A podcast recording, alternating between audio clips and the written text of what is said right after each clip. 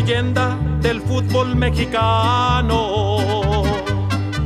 En todo México siempre hay un chiva hermano. Las chivas salen. Saludos a todos, estamos en un nuevo episodio de Leyendas Rojiblancas. Estamos aquí en el Centro Digital con las estrellas que siempre nos acompañan. En la cámara 1, Dani, ¿cómo estás? ¿Qué tal? Buenas noches. Muy bien, muy bien, Darrell. Qué bueno, mi Dani. Francisco Fontes, ¿cómo estás? Muy bien, saludos, buenas noches. Muy buenas noches. Vamos a darle al, al podcast favorito de la gente. Efectivamente. Y el Salas importante, Brian, ¿cómo estás? El único. ¿Qué tal? El único. Buenas noches. Pues feliz de estar aquí en el único y original Leyendas Rojiblancas. Sí, porque luego ya ves que hay otros que ya se están colgando del nombre, pero y bueno. luego, luego vieron, vieron la fama y dijeron, aquí nos colgamos luego, luego. Brian, ¿cómo viste el juego?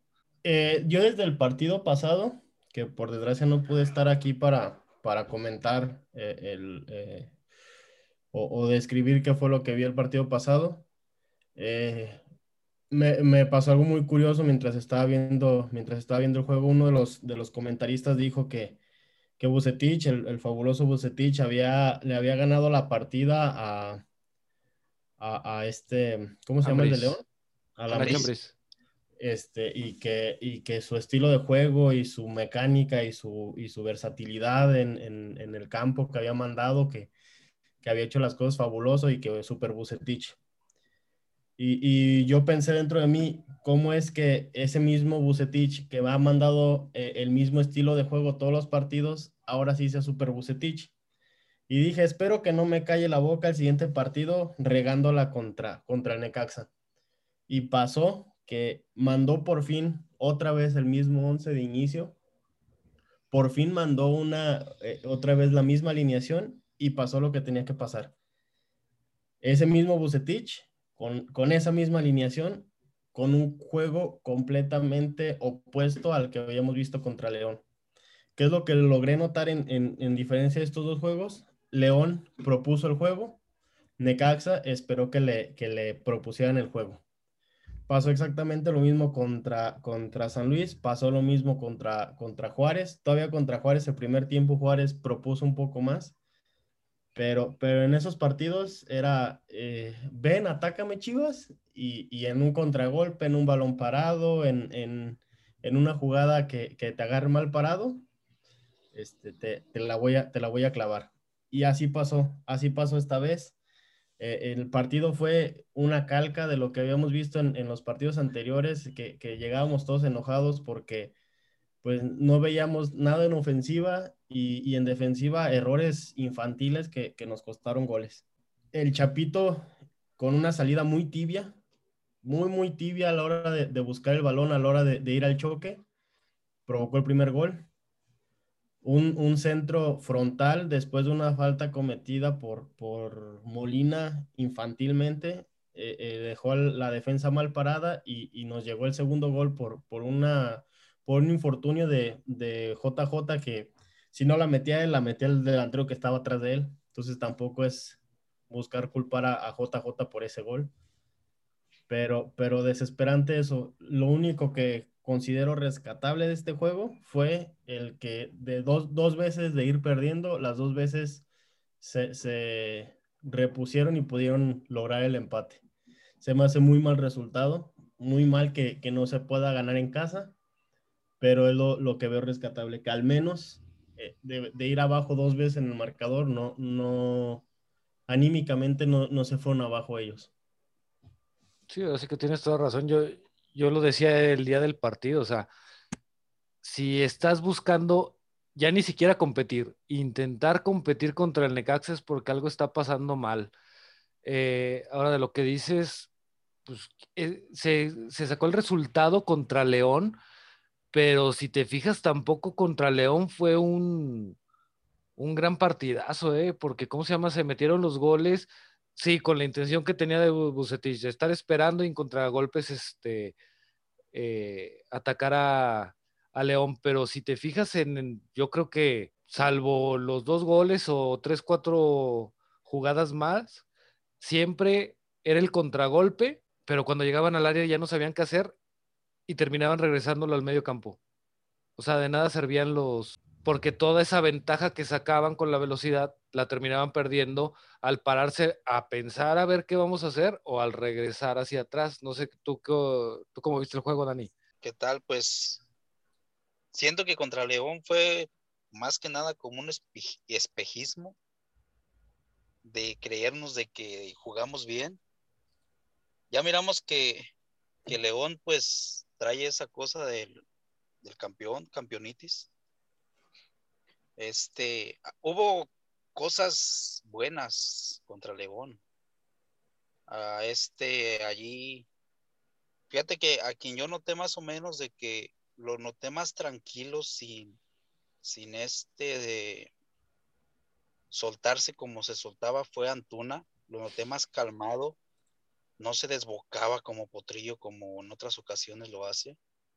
Este, pero lo que también sorprende es de que como de un juego a otro con la misma alineación puede cambiar tanto.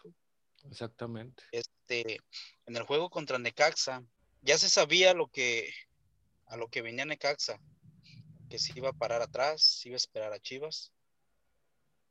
Y este Bucetich allí no pudo hacer algún cambio, no sé, para para cambiar. Pero también volvemos a lo mismo de que ¿Cuántas veces pedíamos la misma alineación, la misma alineación y no repetía? Y ahora repitió y pues fíjate lo que pasó. Pues sí, pero es que, ¿cómo se llama? Como decía Brian, no puedes este, jugarle como le jugaste a León al Necaxa, porque los, ambos equipos te van a jugar de diferente manera. Ahora volvemos a lo mismo. Contra Necaxa, fuera del gol, ¿Alguna jugada de peligro que se acuerden? Yo la verdad no. Eso es lo malo que ha tenido siempre Chivas, de que en una que le hagan a Chivas, cae el gol. Chivas intenta, intenta y no, puede marcar gol. Pero, es que Dani, ¿cómo se llama? No sé si te acuerdas en torneos pasados eh, o en ciclos pasados, Chivas tenía llegadas y tenía muchas llegadas peligrosas pero no terminaba metiendo el gol. Ahora ya ni siquiera jugadas de peligro, o sea, que digas un tiro que pasó por un lado, un tiro que pasó por arriba. No recuerdo alguna realmente de peligro. Muy, muy desorganizado, este, desde la parte de atrás. Miramos al Chapito que anda un poquito pues fuera de tiempo, algo, algo este pues bajo de nivel. Este, ayer cuando cayó el gol, pues allí este, se me hace que el que se equivocó primero fue Lalo Torres, ¿no? El que mandó el, y este Pito miró un poco flojo. Sí, este, en, la parte de atrás, ya ves que Miera ahí se quedó la última. No sé si por la velocidad o algo, pero siento que pudo también hacer un poquito más, una barrida, no sé. Sí, de hecho, de hecho se nota Mier que, que como que busca eh, eh, o está pensando en que el delantero, el, el potro, el, el, de Club de Cuervos, le va, le va a terminar rebotando el balón para, para sacarlo a tiro de esquina. Porque de hecho va como hasta recogiendo la pierna, como esperando el, el momento en el que le, vaya a sacar el, el balón retrasado para, para, para, sacar la pierna o para mandarla a tiro de esquina y, y, en el momento en el que saca el tiro hasta se sorprende. Sí. Sí, de hecho. Sí, se me un poquito, un poquito temeroso allí. ¿Tú y lo, que por una parte estaba primero tapando los errores allí del Tiva y ahora tiene que estar del otro lado tapando lo que hace el Chapo, ¿no? Sí, no es que no puede estar este recorriendo todo, todo el área para ver a quién se le va a alguien o qué para, para él terminar rescatando. Y a eso súmale que también en los últimos partidos como que también le ha fallado un poquito el nivel a, a este Mier. ¿Tú cómo viste el juego, Fontes? Eh, pues bueno, creo, y, lo estamos viendo en los, partidos de local, sobre todo, eh, de cierta manera, Bucetich al parecer ya encontró su once, ¿no? Bueno, ya repitió un once, que eso ya es un paso. Sin embargo, eh, creo que, que, no lo suelta a, tanto a Cone como a Antuna, o no sé qué les pasa a ellos, que no se atreven a encarar más allá de, de aventar el balón al, al- a la banda y querer centrar. Sí. No sé qué les pasa, no sé por qué no intentan quitarse a uno para, para intentar esa otra jugada y tener profundidad. Pero si te lo fijas, hacen. Antuna sí lo, sí lo intenta, pero pues, se las adivina, no, no puede. Es, es que es lo mismo. Eh, intenta otra cosa. O sea, si te estás viendo que ya te, ya te, ya te están tapando la banda, entonces métete por el centro, como le hacía el cabrito, que agarraba la pelota y se iba en diagonal. Y así se metía. Allí este, eh, ya ves que Antuna estaba jugando por el lado, es derecho, creo, ¿verdad? Ahí lo que, lo que le sale bien allí es Alexis cuando se hace corte para adentro, pero Antuna no, no le veo esa capacidad de hacer eso. Es que, es que es Alexis, puro recorrido. sí, sí, sí, lado. Alexis, Del otro lado sí lo intenta bien Antuna, sí, sí, alguna que otra vez le salió. pero no, Chivas no tiene profundidad. Sí, no. Vimos el primer tiempo trabado y a, y a lo que sabemos que el profe Cruz sabe hacer, trabarte el juego, media cancha. Y si le sumas que cuando de tres cuartos, de tres cuartos, to- toda la cancha, llegando, llegamos hasta tres cuartos y, te- y vamos bien.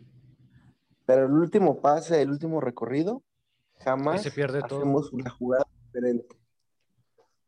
Entonces, eh, eh, no, encontramos esa profundidad, no encontramos ese, eh, ese poder o ese ataque que nos dé llegadas de peligro. No sé si goles, pero por lo menos llegadas de peligro. Porque si, si a esto contrapones el hecho de que te llegan dos veces y te meten una, pues está medio complicado, ¿verdad? Nuestra, creo que toda nuestra defensa trae un nivel bajo. Y hasta Mier, que es como que el, el hombre eh, fuerte ahí, está bajo de nivel, está teniendo una o dos por partido, que si no son el gol, eh, Sí, son de peligro. Son jugadas de peligro para el rival. No, pero, pero Entonces- desde el torneo pasado, la verdad, mierda, desde el torneo pasado estaba igual. O sea, tenía muy buen juego y hacía una o dos por partido. Contra el América pasó, contra el Necaxa pasó, contra, contra Monterrey pasó. La diferencia es que el resto de compañeros no estaban tan mal y entonces uno se, se, se, se equivocaba, pero salía el otro al rescate. Y ahorita como están todos para la chingada, se equivoca uno y se nota muchísimo porque se equivoca uno y termina haciendo gol. Sí, sí, sí, en eso tienes razón. Por ejemplo, el, el Chapo. Creo que de- desde que inició el torneo está pésimo. Pero yo pregunto, ¿a quién pones? ¿A quién pones para suplir al Chapo? ¿A Madueña? Sí, no, no, no hay, no hay jugadores. La verdad, no hay jugadores. eh, eh, por desgracia, el Chapo en este nivel es, sigue siendo 10 veces mejor que, que Madueña. Sí, y y claro. no sé, no sé si, si el problema con, con, con Van Rankin fue, fue un tema de, de indisciplina. De salario me queda claro que no, porque Chivas lo sigue pagando. No sé si fue un tema de indisciplina, no sé si fue un tema eh, directamente con la directiva, eh, con, con algún problema con, con Amauri o, o qué es lo que pasó, que, que de plano lo tienen eh, cepillado del equipo, o sea, no les interesa tenerlo. Lo mismo Sí. que, que el caso con los, con los cuatro fiesteros. No sé si, si él sea parte de, fue esa parte de esa fiesta y nomás no lo quisieron quemar o, o qué Pues, fue lo que pasó. No, porque él estaba, él estaba en, en Santos. Sí, Pero, igual andaba aquí. no, no lo dudo. ¿eh? No, Entonces, pero. Y, y, a, Sí. y a mí se me hace increíble, y creo que lo, ya lo habíamos platicado, ¿cómo no pueden, no, de tus fuerzas básicas, no puedes sacar a un lateral? No, te, no estoy diciendo un 10, un 9, que, que lo tenemos. El 9 lo tenemos, pero un 10, un, un- un- volante mixto. No, un lateral. No puedes sacar un lateral de tus fuerzas básicas. Eso, eso habla mal entonces de la estructura que tienes. o de que ni siquiera les está interesando buscar a ver jugadores, o que se pagó tanto por jugadores que no quieren dejar de usarlos para que no sea una pérdida. Ahora, fíjate, Fontes, sobre lo que decías de tres cuartos hacia adelante, ¿cuántos torneos, y ya no digo partidos, cuántos torneos no se veía al, al Cone hacer una jugada como la que hizo en el gol? Yo creo que des- desde después del campeonato. Es que el Cone después del campeonato ya no volvió a ser el mismo. Se echó a la maca como todos el siguiente año completo y de ahí ya no, ya no fue el mismo. Sí, no, era su típico allá de la lesión, ¿no? Pero no, no ha podido. Y es lo que yo digo, ¿por qué no se sueltan? O sea, el Cone y Antuna no son, no son jugadores que cuando entran, el técnico les diga, mijo, a ver, quiero que me demuestre, quiero que burle. No, ellos ya saben. Entonces, por eso pregunto, ¿acaso Bucetich no los dejará? No, pero eh, eh, es que, por ejemplo, en el caso del Cone, ya cuántos técnicos no van y siempre ha sido lo mismo. Aquí yo creo que más bien es el que eh, es el, el que nos anima y, y es lo que da coraje. O sea, se sabe lo que puede hacer, se sabe hasta dónde puede llegar, pero no lo hace. Llega, se va corriendo al borde del área, regresa el balón a tres cuartos y luego otra vez, ah, pues búscale por el otro lado. Sí, justo, justo lo que habíamos hablado en podcasts anteriores, que, que habíamos dicho eso sobre, sobre el Cone, que decíamos, le exigimos porque sabemos lo que puede dar. Creo que el, partido contra Necaxa fue el mejor en la cancha. Aún estando de lateral, fue el que, el que generó más peligro. Tanto fue así que, que fue el que le mandó el centro a, a la cabeza a, a JJ. sí, Entonces, creo que, creo que este partido del Cone no hay, o, o al menos en mi caso considero, no hay nada que reprocharle. La verdad es que eh, eh, a mí, a mí me dio mucho gusto el, el ver a, al Cone intentando hacer cosas diferentes, justamente lo que decíamos, o sea, encaraba, trataba, tiraba. pero, pero no, o sea, sí, y como decía, de tres cuartos este, para atrás, porque la banda o se paraba o se regresaba, o no hacía esa jugada como la que hizo en el gol. ¿Por qué no intenta más así? Yo, yo lo O que sea, es veo... cuestión mental, es cuestión de que, de, de- no sé, no sé, que se atreva. Yo, yo como digo dices, que, ¿cómo se llama? No Es- hay nada es- que, re- Dale, Fontes, dale. como, como, como dicen, no hay nada que reprochar al Cone. Yo sí le reprocharía por qué no hace más, porque sé que lo puede hacer. Es lo único. Y yo creo Es que como, eh, en parte se quiere... Di- dinos, Dani. Este, estaba dando buen partido, y ya después cuando sacaron a Chapito que lo tuvieron que bajar, o sea, él estaba generando peligro por ese lado, y ya después lo bajas, y era el que te estaba generando más peligro arriba, pero ¿por qué lo bajas? Eh, eh, es que de hecho era, era lo que iba a decir. Yo creo que sobre lo que dice Fontes, yo creo que ya es mental o igual un- una parte de quitarse responsabilidad.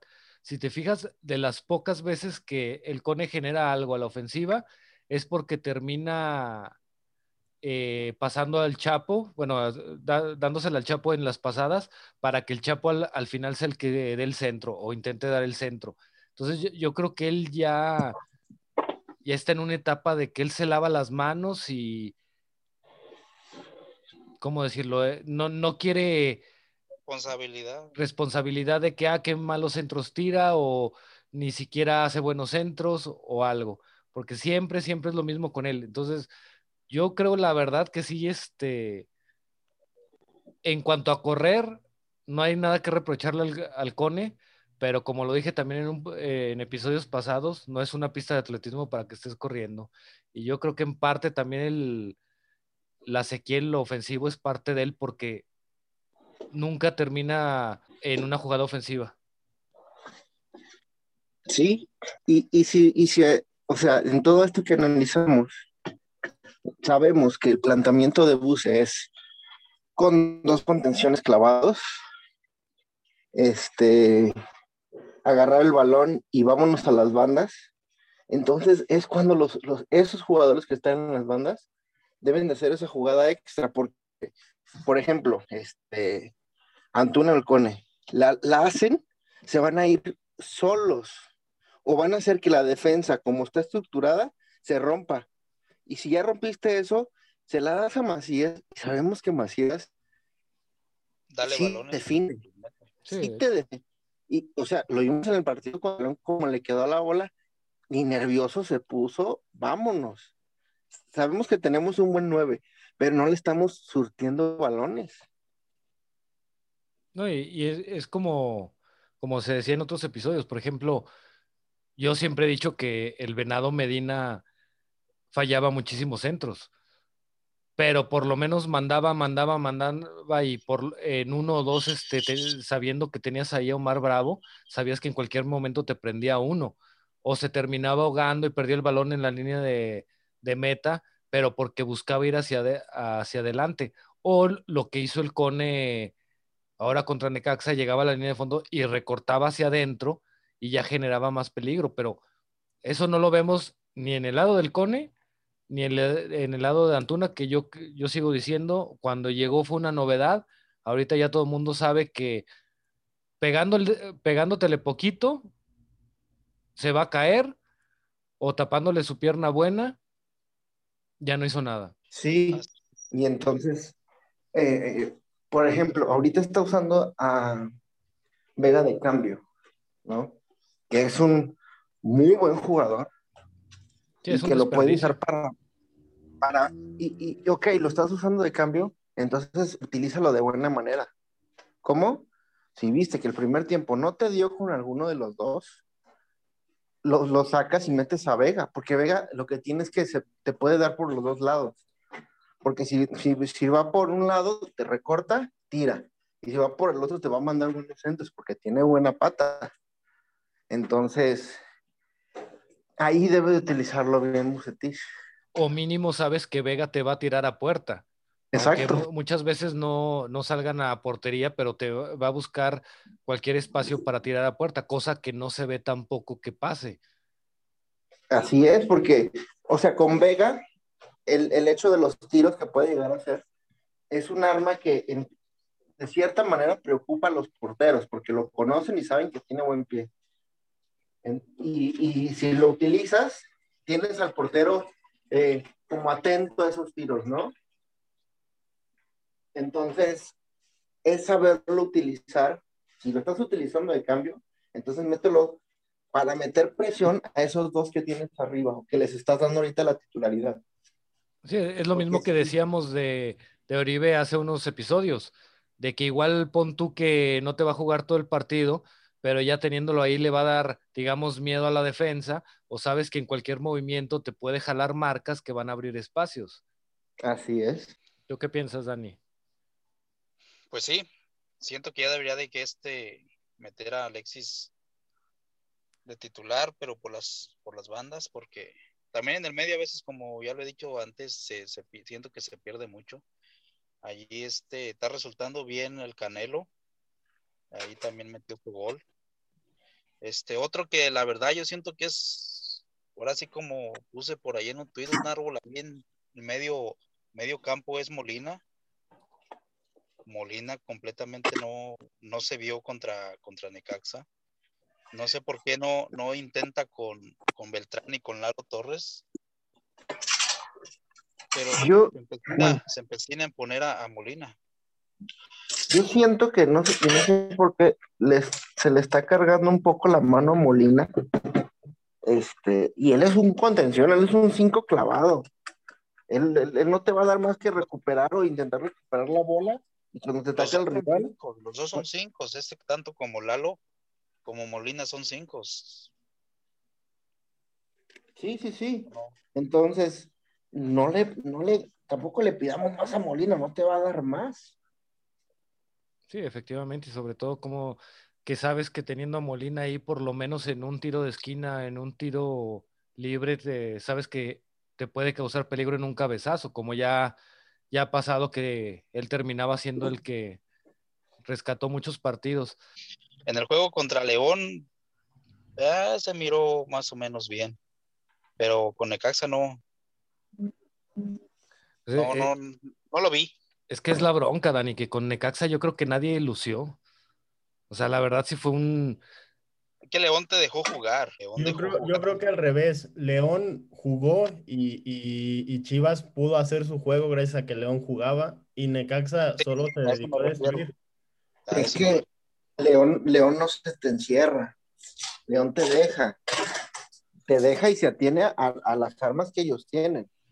Y hay equipos, como en este caso Necaxa, y sobre todo que va de visitante, se va a encerrar. Sí, no, pues, Estamos viendo que, que eso se le complica un poco, al- o no un poco, mucho al equipo. Entonces es cuando esos jugadores que están para desequilibrar deben de intentar otra jugada. No importa que no te salga, Pero pero cambiarle. inténtalo. Exacto, porque si estás duro y darle duro, uno te va a salir y en una, en una vas a romper la defensa y te vas a, te va, por lo menos a vas a empezar a generar peligro. Y por lo menos si te mandaban nada más a uno y le empiezas a romper al defensa, ya, ya vas a jalar a otro y empiezas a, a hacer ese cambio. Pero no sé por qué no lo intentan. sí, pues Sí, ahora así sí que es. sobre- A- a- Dale, así Brian, como- dale. Así como lo hizo el conejo en, en en las jugadas de, de los goles. La verdad es que fue, fue eso. O sea, el conejo dejó de, de- irse a la banda, esperarse, dar el pase hacia atrás. En la, en la jugada del primer gol, se quitó a dos jugadores de- del Necaxa y, y mandó un centro raso que, que gracias a Dios el defensa de- del Necaxa era, era de Luna, que la dejó pasar como, como de Kinder. Y, y eso, y eso benefició para, para que pudiera caer el primero. Y en el segundo pasó lo mismo, o sea, le hizo la pasada a, a Vega y en el momento en el que vio que tenía un espacio para mandar un centro, se lo, se lo puso como con la mano a, a JJ. Por eso es por lo que yo mencionaba que en este partido en particular, no en todo el torneo, en este partido en particular, eh, la, la actuación de- del conejo me, me dejó muy satisfecho. Únicamente la del conejo. Y yo difiero con, con Fontes en, en el tema de, de Molina. Creo que sí se le puede pedir más. De hecho, creo que se le debe exigir más por portar el gafete de capitán. Por si ya no da más, es- sentarlo. por, por- por ese simple ¿Qué hecho, más le puedes exigir a, a Molina? Un contención.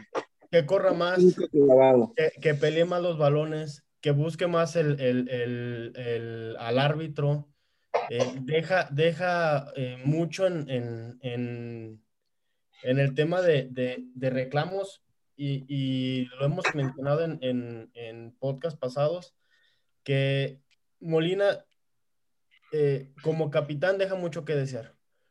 No, no mete presión, no es un jugador que, como por ejemplo Guiñac, que Guiñac va y les grita y les, y les reclama y, y se les encima y busca el, el- el que sientan la presión de, de él como jugador importante.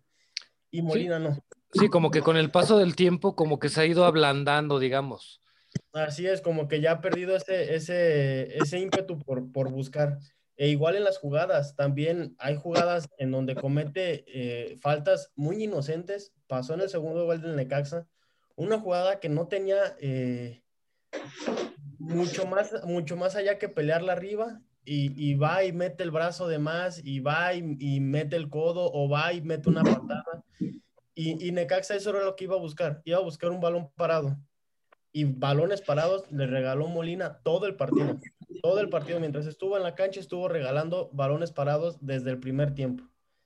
Entonces, sí creo que se le puede exigir más, aún siendo un contención eh, fijo, aún siendo un 5, se le puede exigir mucho más de lo, que, de lo que está haciendo ahorita en la cancha Molina.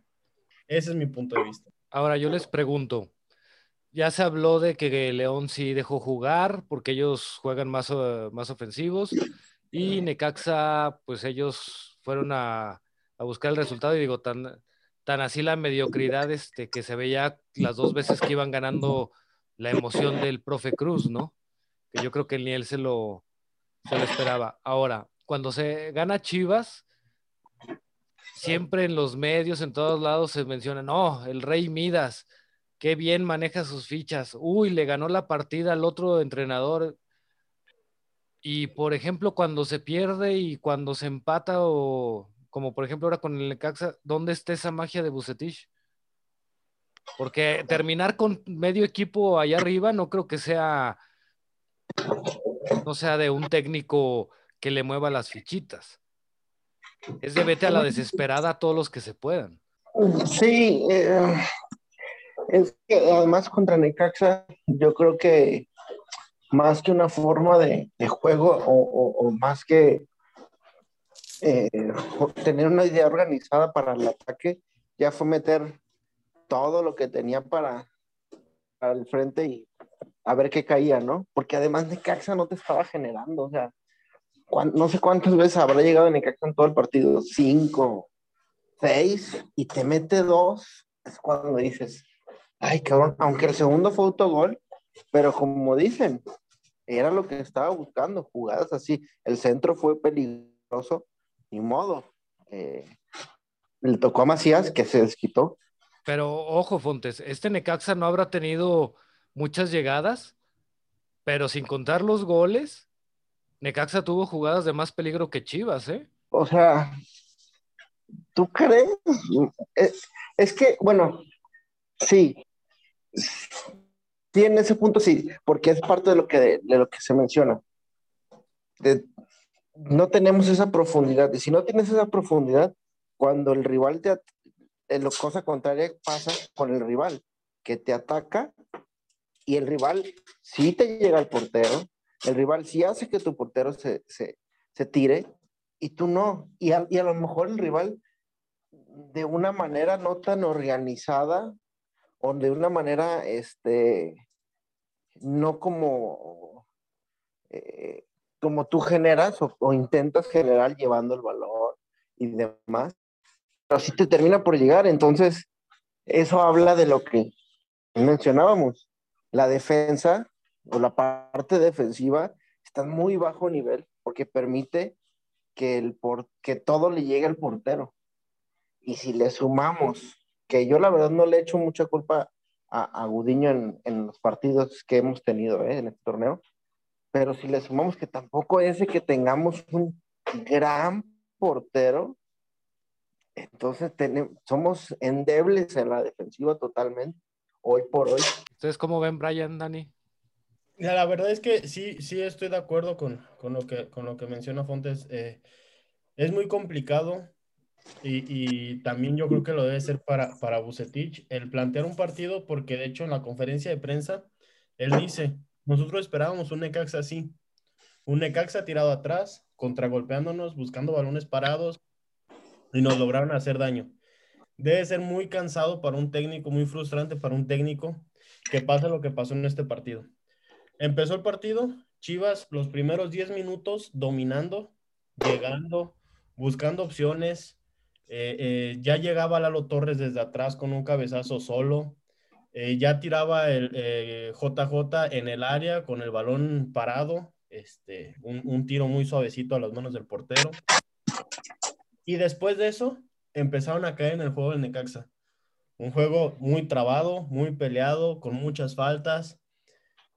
Y en una jugada, en un descuido, eh, en una jugada en la, que, en la que el Chapo sale muy, muy tibio por el balón, se la ganan, se van en contragolpe y les meten el primero a los veintitantos minutos de juego. Entonces, como técnico debe ser muy cansado, muy frustrante el decir, no, hemos llegado cuatro o cinco veces, no la pudimos meter, ellos nos llegan una y en esa una que tienen nos la meten a la primera. Y, sí creo que debe ser, debe ser trabajo que, tiene que hacer él con su defensa de, decir, ¿sabes qué? Pues aprovechen así los movimientos, si sale uno regresa el otro, los contenciones, tiene dos contenciones, no puede ser que el central es el que tenga que salir a hacer la cobertura de lateral son todas esas cosas por las que yo, yo sí digo que, que se les puede presionar más a ese 5, porque eh, eh, hace rato lo, lo mencionaban, eh, este Mier está cubriendo las, las deficiencias que está cometiendo el Chapo. ¿Y dónde están los contenciones que, que, hagan esas coberturas? ¿Dónde están los contenciones que ya salió Mier, pero yo me meto como central? Entonces, creo que esos son los detalles en los que pues Bucetich es el que debería trabajar con, su línea defensiva y decir, bueno, no estamos metiéndolas, pero que al menos no nos metan gol. No tan fácil. Ha sido el problema del que ha sufrido Chivas siempre, desde cuando estaba Almeida, que siempre se llegaba, se llegaba, se llegaba, se llegaba, y no podían concretar, nomás no llegaban una acá atrás y ¡zas! caía el gol. No hemos tenido tampoco ese delantero matón. Podemos decir de Pulido, Pulido, muchos, algunos que otros no se pasó que con cuatro goles, cinco goles. No, pero a, a Pulido lo, seamos sinceros, a Pulido lo que lo, digamos, lo salvó fue este último, ese último título de goleo, porque también, como tú dices, Pulido era de que era el centro delantero y en un torneo te metía tres goles, en el siguiente cuatro. O sea. Pero, pero es que Pulido nunca, nunca fue un killer. Y nunca quien compró la idea la compró porque quiso. Pulido nunca fue un gran goleador. No, le faltó. Pulido, Pulido es, es el jugador que, que demostró es un delantero que se sabe votar, que te genera y, y, que en momentos importantes aparece, porque así ha sido Pulido, así fue, en momentos importantes apareció, pero Pulido en Tigres, en, en, el, en Europa, en Pulido yo jamás lo recuerdo como un gran goleador, un matón del área, nunca. Así es, cosa, cosa que yo sí veo en JJ Ah, yo, veo un jugador, un killer del área, un, jugador que está ahí cazando el gol y que le cae una, este, un, balón bien a modo y, lo va a meter. Mm, no le cae a modo el balón y te la va a fallar porque ha pasado. Y ha pasado también con, este mismo JJ eh, eh, que, que le ha caído balones a modo y que las ha terminado fallando. Pero es cierto lo que dice Fontes, o sea, Pulido no era un killer del área, era un jugador muy importante de la ofensiva para Chivas. Era un jugador que jalaba marca, que, buscaba espacios, que, te generaba, que te generaba llegada. Pero, pero sí veo en JJ ese, jugador que, podamos llegar a tener otro, otro tipo Omar Bravo, que, sea un jugador de, definido. Y, y, JJ creo que es más técnico que Omar Bravo. Sí, sí, yo también, o sea, también tenemos un, yo creo que tenemos un gran 9 y no lo estamos aprovechando. Pero es que no sé cuánto nos dure. También hay que ver este. Dime, dime, Dani.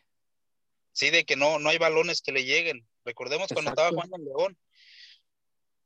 A León también lo dejaban jugar, había más espacios. Ahí nomás se la pasaba, ni la cacheteaba y metía gol. Acá con Chivas no. Acá con Chivas. No tienen ni, la mitad. ¿Qué es lo que hacía Pulido? Pulido tenía que bajar por los balones porque no le llegaban a él. Tenía que bajar. Y este, eso es lo que, bueno, en los últimos juegos sí, sí le he visto un poco más a, a, Macías, que ya tiene un poquito más de que quiere bajar por los balones, pero también Macías lo que necesita son balones en el área, cosa que Antuna ni Conejo no le estaban dando. Apenas este el conejo en este juego pasado, que ahí le puso, le puso el segundo gol, pero es lo que necesita, balones en el área.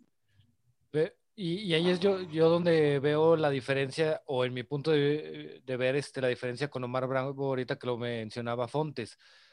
Macías sí es un killer, Macías sí tiene más condiciones y más técnica que Omar Bravo, pero Macías necesita que, ¿cómo se llama?, le pongas los balones. Omar Bravo de cualquier lado te podía sacar un gol. Y sin la técnica, sin ser un killer tal vez, o, siendo o teniendo las condiciones de Macías, y es cosa que, por ejemplo, yo no le veo a Macías, y por ejemplo, que sí tenía Pulido. Pulido de estar dándole la espalda a la portería, en una de esas se podía voltear y tirar a gol. Pero, pero eso también te lo puede dar Macías. Sí, eso lo tiene también Macías por las características que tiene. Sí, en espacios muy reducidos, Macías está con tiro a gol. Bueno, cuando meta un gol así, en un siguiente pues, episodio del podcast me lo dicen, porque yo todos los goles que le he visto es porque le dieron un pase acertado, un centro bueno. De que él saque una jugada. O sea, que él, que él, solo, que él solo se la genere. Y es cosa, exactamente, y es cosa que sí hacía Omar Bravo con menos técnica que Macías y que sí te daba, ¿cómo se llama? Eh, pulido sin ser un killer. Contra el León, contra Omar León Bravo te generaba, Omar Bravo te generaba solo una jugada de gol. Velo en, eh, en, sus inicios. Pues han sido pocos, yo creo, porque casi todos los remataba, ¿no? Sí, es que Omar Bravo su característica fue esa. Ya rematador. Eh, Exacto, era un rematador Pulido- nato. Pulido es el que- Omar Bravo no te quita- no que se quitaba más- dos hombres encima. No, te digo, tampoco estoy diciendo que se quitaba todo el, a todo el equipo y que era Messi o Cristiano Ronaldo.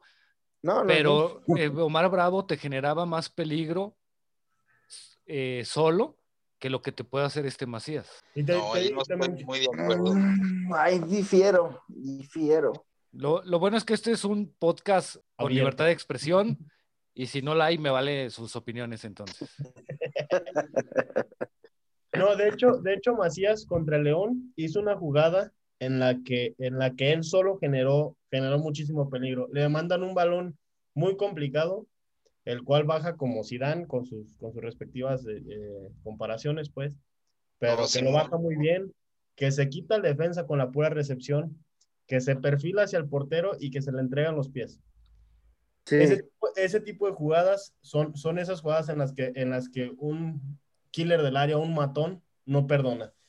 sí. El, el jugador del Necaxa tiene una jugada así contra nosotros y no nos la va, no nos la va a perdonar. Mm, El próximo lunes contra el Pachuca eh, eh, tiene una jugada así el delantero y no nos la va a perdonar. Ese es el problema. Que, que Y, y Pero es en parte a lo que voy yo. O sea, de por sí tiene muy pocos balones, Macías, y termina desperdiciando oportunidades claras. Sí, así Entonces, es. ahí- Y, ahí y es- no solo él, no solo él, la verdad es que todos los que los cuatro que, terminan jugando adelante eh, eh, casi siempre terminan teniendo al menos una eh, jugada que, que quedan de frente a la portería. Contra el Necaxa, el Conejo tuvo una en la que se metió en diagonal y, tiró y, salió, salió muy arriba. La que tuvo el Canelo la logró meter, que fue la, la- la del primer gol. Antuna también tuvo una en la que, en la que cruzó el área y, y tiró bien despacito, que creo que le quedó en el, en el pie al defensa. Y, y sí es cierto, o sea, eh, son cosas que, que, pues se deben de trabajar porque, porque no puede ser que tú generes tres y no metas ninguna y te generen una y te metan dos. Que ahorita que mencionabas a Pachuca, si no le ganamos a Pachuca, que perdió con el Atlas, no, no sé a quién le vamos a ganar. Mira, yo, Pues, yo te es, que eso se decía contra San Luis, eso se decía contra, Contra Juárez, y ya ves cómo nos fue. A Juárez, a Juárez le Por acaban eso. de meter tres ormeños. O sea, pero Entonces, que, que Atlas te gane, yo, yo te puedo dar un resumen desde ahorita qué es lo que va a pasar el siguiente partido. a ver, Pachuca se va, se va a ir hacia atrás, se va a encerrar, va a cerrarle todos los espacios a, a- a los extremos de Chivas y van a estar contragolpeando, buscando un error de, de- de la defensa para, para terminarles metiendo un gol tonto y con ese gol tirarse todavía más atrás con dos líneas de cinco defensas. Ya lo vi, ya vi el partido, lo he visto cuatro o cinco veces el partido que vamos a jugar contra el Pachuca en este torneo. Entonces, corresponde en, en, en Bucetich saber que van a jugarles así para, para minimizar riesgos y decir, bueno, si me van a estar jugando así, entonces uno de mis cinco se va a quedar bien clavado atrás para buscar el, eh, eh, eh, prevenir el error, o voy a jugar con un, con un contención más rápido que, que me cubra más la cancha, que, que no se esté quedando tan estancado en, en medio campo. No lo sé, la verdad, no sé qué es lo que vaya a planear eh, Bucetich probablemente si yo fuera él, buscaría sacar a, a este al Chapo de, de inicio y meter a Brizuela, porque al final de cuentas, pues si, si estás planeando un, un, equipo que no te va a estar llegando, ¿para qué quieres dos laterales bien clavados? A lo mejor juegas con línea de tres y tus dos eh, laterales carrileros que, que, de verdad sean carrileros y que de verdad lleguen hasta arriba. Entonces, no sé, la verdad, gracias a Dios yo no soy técnico y no tengo que pensar por Bucetich, pero, pero sí creo que es trabajo de él prevenir el que no volvamos a ver el mismo juego que Juárez, no volvamos a ver el mismo juego que, que San Luis o que Necaxa. Pero pues es que desgraciadamente se sigue repitiendo. Yo creo que el único partido diferente que ha dado de Chivas este torneo fue contra León. Así es. Pues sí, porque es un equipo que te deja. Los demás, que uno dice, es que Puebla, es que San Luis, es que Juárez. Pero si te das cuenta, todos se, te, se, se le han encerrado a Chivas. Sí, pero, pero entonces es a lo que vamos. O sea, si, si con el mismo, con la misma mecánica, con la misma alineación o, el mismo estilo de juego, por decirlo, eh, un 4-4-1-1, que es con lo que, con lo que está jugando. No le ha funcionado y está viendo que contra esos equipos que se le encierran atrás no le ha funcionado. Entonces ahí es donde se debería ver la magia de Bucetich de decir, ok, voy a ir contra un, contra un equipo que se me va a encerrar con dos líneas de cinco atrás, pues le juego con más un central, o le juego con tres centrales y sin laterales, o le juego solo con un contención clavado y que el otro sea un, pivote libre, no lo sé, pero, pero sí creo que ahí es donde se debería ver la magia de Bucetich, porque todos los partidos ha jugado con la misma, eh, eh, con el mismo esquema de juego. Sus dos contenciones bien clavados, que por eso no mete al nene, eh, sus dos extremos bien abiertos, rápidos y se supone que, que hábiles sus, cuatro defensas, su línea de cuatro, que, pues solo ha cambiado de nombres, pero no ha cambiado de, idea de juego. Y, pues ha pasado exactamente lo mismo en todos estos juegos, excepto en el único en el que, en el que les estuvieron llegando, que, era un, un equipo que iba a buscar la victoria. Dani.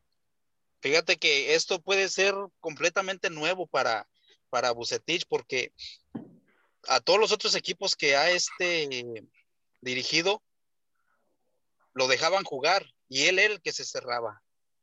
Ahora es al revés. Ahora es al revés. Al equipo que él trae se le cierran. Entonces, esto es algo nuevo que también yo pienso que pues él, para la experiencia que tiene ya debería de saber, ¿verdad? Pero a decir aquí cómo le vamos a hacer, ahora se me están cerrando ellos a mí y era lo que yo hacía antes. Sí, efectivamente. Yo, creo que, que, obviamente, y conocemos y sabemos la trayectoria de Bucetich, y debe de demostrar que, que, como bien dices, es algo nuevo, que no creo que sea tan nuevo para él, pero si es algo diferente, entonces debe, debe, de encontrar la forma, este, ahora sí que como dicen, de abrir el ostión. De abrir los espacios. Entonces, aunque es un técnico y sabemos que los técnicos tienen sus ideas, pero, y a veces son medio cerrados, también creo que Bucetich es inteligente y, debe de encontrar esa forma de, hacer jugar o hacer que su equipo juegue de mejor manera, de recuperar a ciertos jugadores y, entender que Chivas debe de jugar de una manera, porque también en Chivas tampoco basta el ganar por ganar, ¿no? No, no, no somos cualquier equipo, vaya. Entonces, también las formas van a importar, porque en Chivas si empiezas a ganar como sea, dos, tres, cuatro partidos, ya va a cambiar el chip y ya no va a ser el, ah, ganó. Ya te van a decir, oye, pero es que ganaste y nada más generaste tres. pero es que metiste un gol. Exacto. O metiste el gol y te echaste atrás. Exacto. Entonces, eso creo que Bucetich, al ser un técnico inteligente que considero que lo es, eh, debe de entender eh, esa forma o debe de estar armando su rompecabezas para tratar de que, de que el equipo juegue de buena manera. Digo, por ejemplo, en la defensa, eh, algo que todos vimos desde el inicio de, del TIBA y desde el torneo anterior, pero sobre todo el inicio estaba pésimo, mete al pollo y la verdad, yo no le he visto ninguna queja al pollo, ¿eh? Le mete, le mete, sabemos y lo hemos dicho que no te va a dar un cambio de juego de, tres cuartos de cancha, pero le mete y le mete y le mete. Y yo no tengo nada que reclamarle. Sí, eh, él te hace lo que tiene que hacer. No le pidas más. Exacto. Y te lo y te lo está haciendo bien. Efectivamente. La verdad de las cosas. Para mí, él y Angulo contra León. Son, los, que mejor se han visto. ¿Cómo, Dani? En el juego, en el juego contra León, este estuvo ganando muchos balones por arriba el pollo, cosa que el Tiva no estaba haciendo, pues ya ves, ahí hasta metió su gol para, para hacerse notar más. Este, ahora acá con Ponce, ya también lo sentaron a Ponce. Este, Mayorga, pues se ve que tiene más velocidad, más creatividad, más llegada. Este, por ahí en el juego contra León, se me hace que tuvo dos donde se le alcanzaron a ir, pero ahí estuvo Godiño para, para detener este, pero creo, por esa parte, creo que sí mejoró Chivas al, meterlos a ellos dos. Sí. No, y, quieras o no sobre lo que dices, Dani, sí, es cierto, o sea, Godiño igual podrá tener un titubeo en algún partido de eso, pero yo creo que cada vez está más eh, más en confianza y más seguro ahí en Creo la le, falta más carácter, que, que, que meta más gritos, que, que ponga su pinche defensa bien al tiro, porque eh, siento que es el, el portero que, pues, que lo van a dejar por buen tiempo. No sé si estaban hablando de Cota, que por ahí medio Sí, le que fue por lo que lo castigaron no en León. sabemos- No sabemos si sea cierto, no sabemos si qué vaya a pasar. Sí, yo, yo, yo concuerdo con lo que dice Dani. Eh, creo que Gudiño para mí es un muy buen portero, muy, muy bueno que es, porque tiene reflejos extraordinarios y, y su altura creo que es un, un plus que le da a, a cambio de, de- de cualquier portero que me ponga esto de la Liga MX, pero creo que le hace falta un poco de personalidad. Creo Sí, que el hecho de que, esté, de que esté tan chavito le, le ha faltado ese, ese grito, e- ese, ese, pues como lo que nos estaba contando eh, eh, en, en su, en su momento este Omar Esparza, que, que si se equivocaba cualquier Y defensa, los gritotes de Osvaldo ya los tenían ahí. Osvaldo, Osvaldo ahí estaba gritándoles y regañándolos y, y acomodándolos y, y hasta en su momento echándoles porras para que, le, para que se pusieran las pilas. Creo que eso es lo que le hace falta a Gudiño. Creo que eso es Sí. algo, es algo que en lo cual pues tiene que trabajar él solo, porque no creo que, que haya un entrenador que le diga, oye, ¿sabes qué? Pues grita más. Creo que es algo de su personalidad y, y sí creo que, que lo tendría que trabajar para, para poder ver en, en Gudiño un portero eh, para, Ya más para completo. poder de- así es, para poder decir, tenemos arquero en Chivas. Creo que, que en el tema técnico eh, eh, de, de Gudiño no, no le puedo pedir ya, ya mucho más, porque ya ni siquiera se avienta donde está, eh, que era uno de sus principales problemas que tenía, que, que muchos nos quejábamos que, que le tiraban de afuera del área de donde estaba, por lo mismo de la altura, se, lanzaba. Ya hace mejor sus recorridos, hace muy buenas salidas, tiene muy buenos reflejos porque le han tirado de, de- de- del área chica y las ha sacado.